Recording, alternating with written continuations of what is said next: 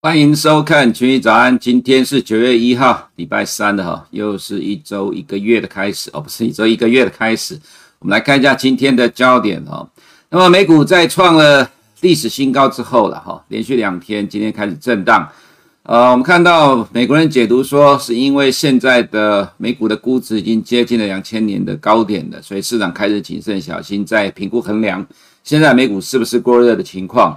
呃，其实我看了半天了哈，那我们也讲过很多次，美国三大指数的本益比其实是正在持续的往下降，虽然指数创新高，但本益比正在下滑。其实我觉得今天的震荡只是找理由解释而已啦。那其实真正的原因，我们认为是今天晚上有一大堆的呃数据要公布，比如说呃今天晚上有八月的 ADP 预期是六十三点八万人，前期是三十三万人，另外一个是 ISM 制造业指数预期是五十八点五万人，前期是五十九万呃五十九点五啊哈。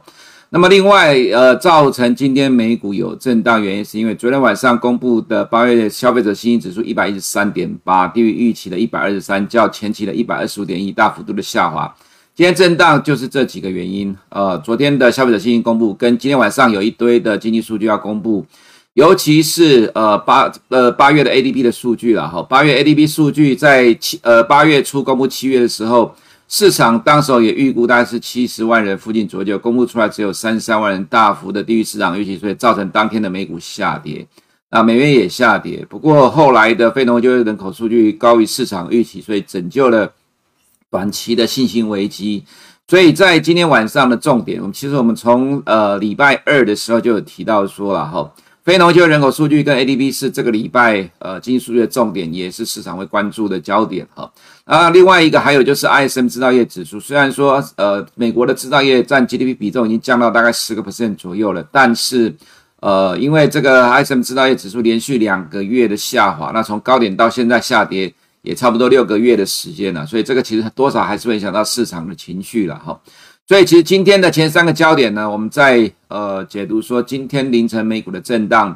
呃，在 Bloomberg 上面媒体跟分析师的解盘提到了是因为估值的关系，不过我们认为这是找理由下跌，真正的关键是因为一堆的经济数据，尤其本周啊、呃，本周是九月的第一周，那九月的第一周啊、呃，每个月的第一周通常都有一堆密集的经济数据要公布，尤其是在礼拜五的非农业就业人口，对于呃接下来未来。呃，下一周来讲，就是到九月中之前的美股走势是非常的关键的哈。所以，呃，本周来讲，重要的经济数据都要公布。那么，在上个礼拜五抛谈话之后，连续两年创新高之后的短多震荡拉回也是正常的情况。那么，即使是震荡拉回了，我们看今天的美股的下跌，其实幅度都非常的有限的，其实还好啦。也就是说，其实在呃偏鸽的 Fed 谈话之后，其市场要等待观望。不过，即使是数据不如预期了哈，我们认为经济数据坏消息还是股市的好消息。再看第四个焦点，就是欧元区的八月 CPI 预预估的 CPI 是三点零。那这个数据呢是在昨天的呃傍晚公布了哈，傍晚公布之后，欧元就上涨了，因为这数据公布出来之后，马上就牵动了市场敏感的神经，造成欧美的债市汇市有比较大的波动，比如说德国的公债殖利率大涨了十二 percent。那殖率上涨就是债券下跌，也带动了美国的公债下跌，殖率呃，美国的公债有呃剧烈的波动了哈。所以说，其实从盘面上的状况来看，其实欧元区跟美国的金融市场其实互相联动了，即使是在债市跟股市都是一样的。即使这一波的美股创新高，欧洲股市没有跟着动，但其实最终还是会呃互相跟着联动。那么在昨天晚上的盘面到今天凌晨的汇率收盘，大致上就是这样的情况。那等一下，在欧元区的部分，我们做个说明哈。再来就是，中国即将推出电子商务法，如果侵害智慧财产权或限制经营的话，这这呃未来可能会去限制经营或者是吊销许可证啊。这个是其实在昨天收盘 A 股收盘之后才讲的啦。那当然，其实这个部分在之前大家有提到，只是说在昨天公布的这个状况，这个电子商务指引里面呢，要征询市场意见。其实讲的明确比较详细了哈，那其实在这几天都是在中国股市收盘之后才公布了这些的状况。昨天盘前的时候，我们有提到说，哈，虽然 ADR 没有跌，但是呃，又有因为在前天礼拜一盘后公布了一堆的利空，所以我们认为 A 股港股在呃亚洲时段还是要自己看自己的走势。结果果然昨天盘中都有重挫，虽然后面又拉起来。但拉起来其实没有看到什么明确的利多了哈，所以我们觉得就技术性的反弹。那么在昨天盘后又公布了利空，那今天 ADR 一样没有跌，因为网易呃宣布收购呃十只库藏股。不过既然官方的利空政策没有改变了哈，呃，我们觉得其实对港股 A 股还是要多看多花点时间拿去等待利空见底的一个状况。那么再来就是中国昨天的公布 PMI 的数据，八月 PMI 非制造业指数呢，呃，跌到了四七点五，跌到了五十的这个景气荣枯值以下，确定了中国的经济正在趋缓的哈。那么再来就是台湾的部分了哈，呃，昨天八月三十一号盘后是呃到收盘是 MSCI 权重调降，结果反而外资买超两百五十亿哈，这部分等下在台股我们做个说明哈。那我们来看一下今天的。焦点的部分，那么本周来看呢，哈，本周有 Fed 官员的谈话，呃，在昨天我们所看到是只有两个 bus 都是 Bostic，那现在新增加的是那九月三号的呃凌晨三点多的 Mary Daly 哈，这个是旧金山的分行总裁了哈，那其实我们觉得呃也不会有什么太多呃针对未来一些前景的看法的谈话，即使有也不会影响到现在市场认为 FED 是偏向鸽派这样的一个状况。在这是昨天晚上公布的美国八月消费者信心指数哦，预期是一百二十四，实际是一三点八，前期是一二九点一，较前期的一二九点一大幅度的下滑哈。那官方的报告里面指的说是 Delta 的变种病毒扩散跟物价上涨的担忧冲击消费者的信心。呃，再一个报告了哈，之前是密西根大学消费者信心指数的报告，现在是官方的 Conference Board。八月消费者信心指数的报告都提到同样的一个状况，就是 Delta 的变种病毒的扩散。那这个报告出来呢，其实对于美股来讲，我们觉得就是小幅的影响，震荡一下而已了哈。因为毕竟还是要看今天晚上的经济数据。只是说现在的美国经济，如同我们昨天早上给投资人看的哈，美国经济从高频数据的角度来讲，从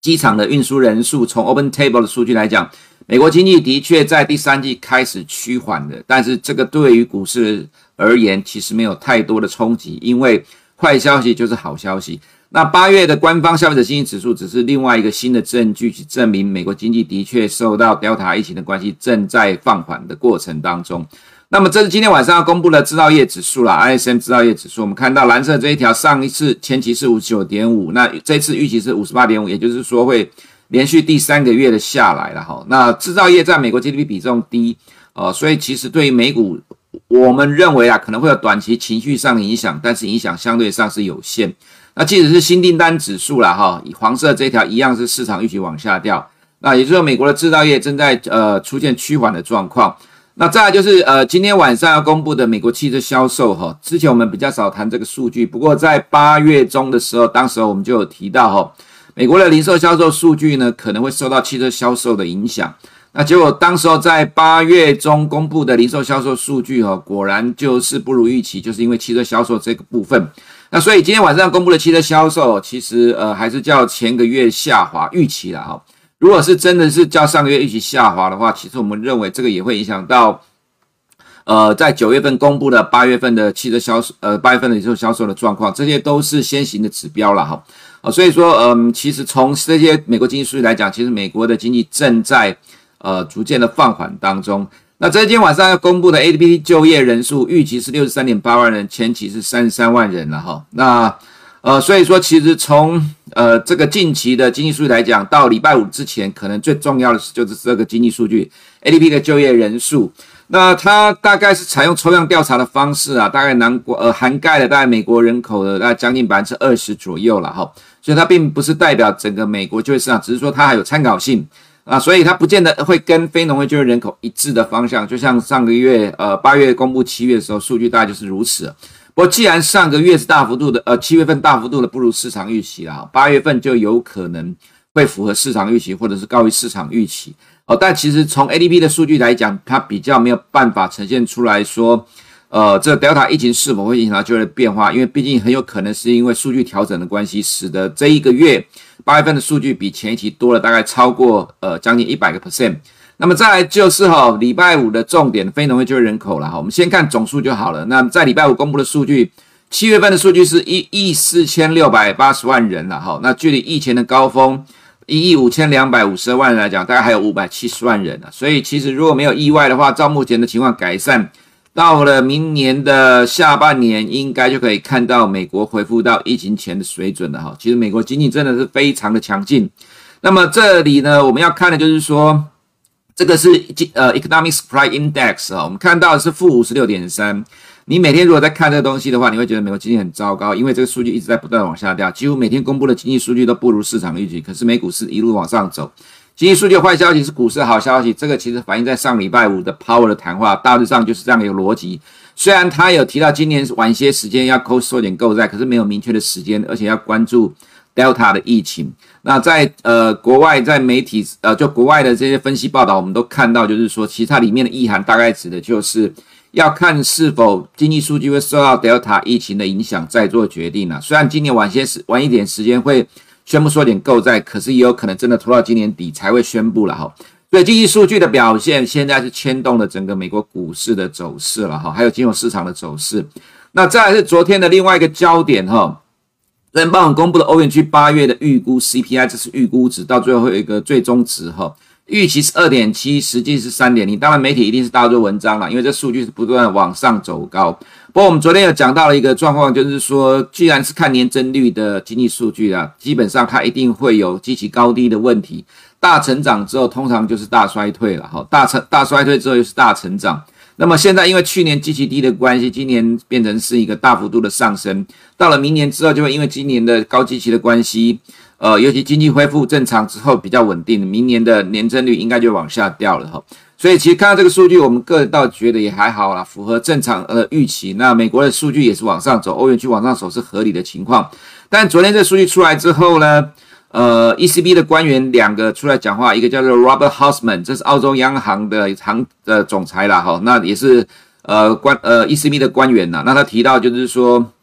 可以开始讨论缩减购债的了哈。另外一个是。Klaas Note 呢，这个荷兰央行的总裁呢，那提到大概类似的说法了哈，所以就造成在昨天的盘中，欧元的升值。其实昨天的前半段是欧元在主导汇率市场的走势了，不过到尾盘的时候呢，欧元就缩小了涨幅，大概只有剩零点一个 percent。那其实我们认为了哈，昨天有秀了这一张图，美国经济已经回到疫情前的水准了，所以这个是美元长期升值的关键。昨天早上我们有提到说了哈。这一波的回档基本上是符合预期的，不过看起来有比预期中来的更大一点。那二十天破的话，就是看五十天均线有没有支撑。呃，我们认为啦哈，应该会有支撑。即使破的话，可能破了就会拉起来哈。那因为如果说是中长期的多头走势是有效的话，这五十天均线会是一个重要的关卡。那么今天走势大致上，呃，就是跌破之后再拉起来了。所以说，其实从整个走势来看。仍然在持续反映美国经济是 G10 里面最强的一个事实啊，只是说，呃，现在还没有到升息周期，所以走势甚至走势会走得非常的慢。那这是昨昨天的德国十年公债殖利率哈，呃，到今天凌晨收盘哦，大涨十二点七六 percent。欧洲跟美国的金融市场，尤其在债市这一块，其实是会互相牵动的啦，哈。所以，呃，昨天的剧烈的震荡，在美国的债市其实跟这个部分是有相关。那这个部分也跟欧洲央行的官员谈话有关了，哈。那美国的十日公债殖利率呢，也跟着刚刚的呃德国的这个公债殖利率上涨，涨了五点三九 percent。那美国各年期的公债殖率都涨了，哈，都是跟着这样的一个逻辑。但是我们觉得这就是短期的反应，一时一下情绪反应而已了，哈。那至于在美国的利率期货了哈，还是维持持续反映上周五鲍的谈话，有在往下掉。那么这个就是哈，呃，我们认为市场找理由下美股在今天震荡原因了哈。其实大家都在讲说估值美股的估值很高，泡沫会跟两千年一样崩盘了。不过其实如果看本一比的话，现在的本一比距离这边是两千年的水准了哈，距离两千年其实差距很大。这个是道琼本益比十九倍，S&P 五百本益比是二十二倍，纳斯达本益比是三十三倍，跟两千年来比较，其实差距还蛮大的。而且现在的位置其实比去年下半年还要来得更低。指数持续创新高，本益比却持续下滑。在股市的机构投资人、法人基本上是看未来十二个月本益比，不是看过去的本益比。所以为什么指数一直涨，反而本益比在往下降？原因就在于美国企业的获利持续的成长，那这也是美股会持续的上涨的原因了哈。所以其实。虽然市场上很多的声音泡沫化什么有的没有的东西，但其实它的上涨是有机之涨哦，不是无稽之谈了哈。再来就是看到类股的涨跌幅，我们觉得其实盘面上这边来看已经大致上了趋向比较稳定的情况，可能就是每天的轮涨了哈。所以道琼呃美股的各个指数今天都是小幅的震荡，道琼跌零点一 percent，S M P Y 跌了零点一三 percent。那 Apple 昨天小利空了，Apple Watch 也然后生产了，还有韩国立法禁止 Apple 跟 Google 这个垄断支付系统，这其实影响还好啦哈。其实就我们长期观察 Apple 跟 Google 的股价而言，这对他来讲只是小小的利空，对股价就是短期的影响呃，所以其实呃对于整个科技股来讲，我们认为还是主导美股涨势的关键。那 Amazon 今天涨了大概一点四四 percent。哦，所以纳斯达克一百呢，在创历史新高之后呢，只有小跌零点一四哦，这算是高档的强势震荡。纳斯达也是一样的情况哈、那么再来就是哈、呃，我们看到 STOXX 也是创新高之后的短线震荡拉回啊，这个是下跌啊，不是上涨，没有改到哈、那么在港股的部分，我们看到北水连续五天的卖超越卖越大，虽然昨天的港股是反弹没有跌哈、尤其是呃科技股上涨。那么在昨天盘后公布的这个电子商务法这个部分呢，也没有造成今天 ADR 的下跌，反而是反弹了。不过我们认为了哈，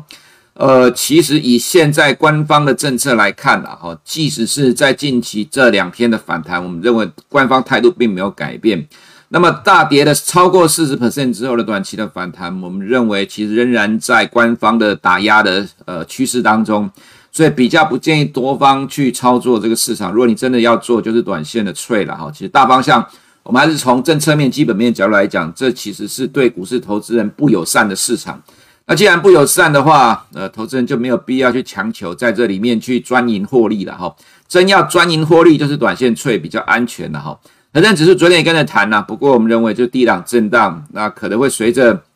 市场期待。呃，这个地方在抄底，因为其实我们看到外资的确是有在抄底 A 股，也有可能跟着来抄底港股了哈。不过，呃，照目前这个态势来看，其实我们认为整个趋势上还是没有改变，所以看法上比较中性保守了哈。那昨天中公布的中国 PMI 的数据呢，我们看到蓝色这一条是非制造业指数跌到四十七点五，黑色这一条是五十啊，代表中国的非制造业。确定进入了经济趋缓的阶段了。那即使是制造业也是五十点一了，连续的下滑。中国下半年经济趋缓是确定，市场现在期待下半年降准，下半年有一堆的经济的刺激政策出来哈。不过政策刺激是一回事啦，股价对呃资本市场不友善又是另外一回事哈。所以虽然说看到外资近期有在抄底 A 股，连续大概几天都是买超，而且有买到六十二亿、六十一亿人民币左右。但其实对于大型的 A 五十来讲，其实没有什么帮助了哈。